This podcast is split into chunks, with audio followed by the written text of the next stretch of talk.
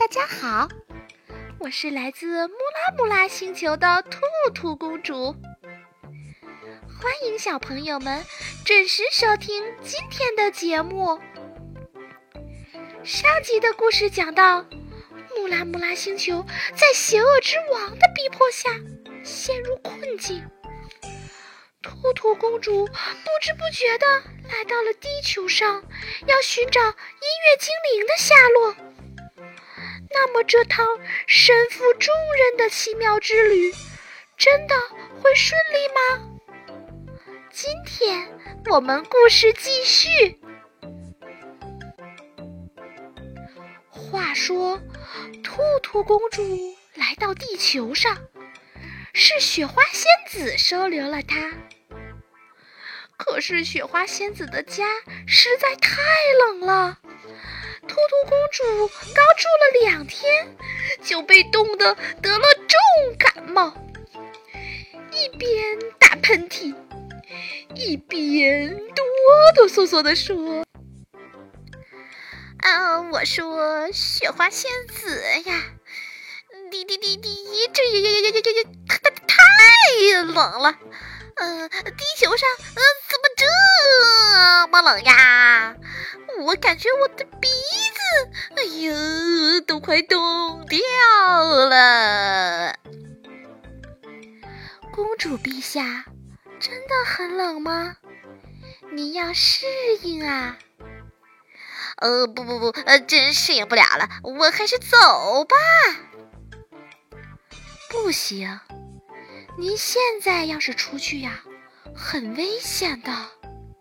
邪恶之王到处在寻找你和音乐精灵的下落。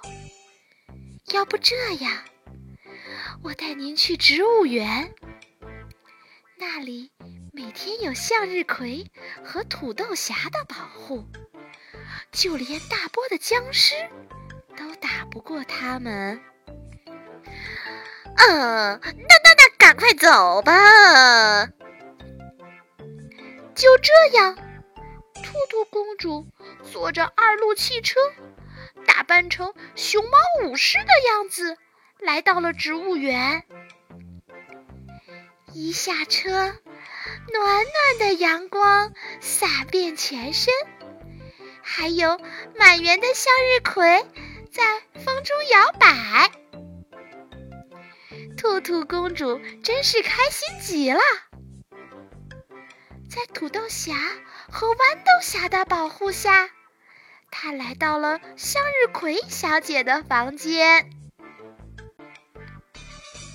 好美呀有漂亮的书柜和水晶钢琴，兔兔公主爱不释手，随手拿起了镜子前面的一个小管子。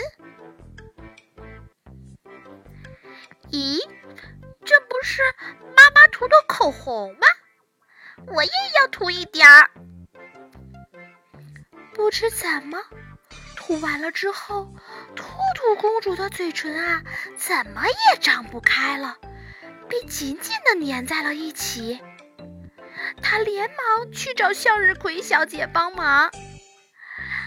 哈哈，兔兔公主，您怎么把粘报纸的胶棒涂到了嘴上呀？哎呀，真是笑死人啦！哈哈哈哈。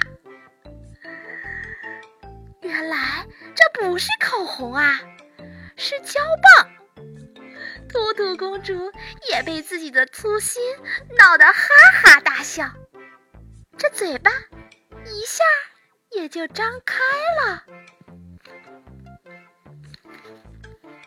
今天的故事就讲到这里。那么，兔兔公主这次真的可以顺利的留在植物园了吗？会不会有新的麻烦呢？小朋友们，我们明天再见。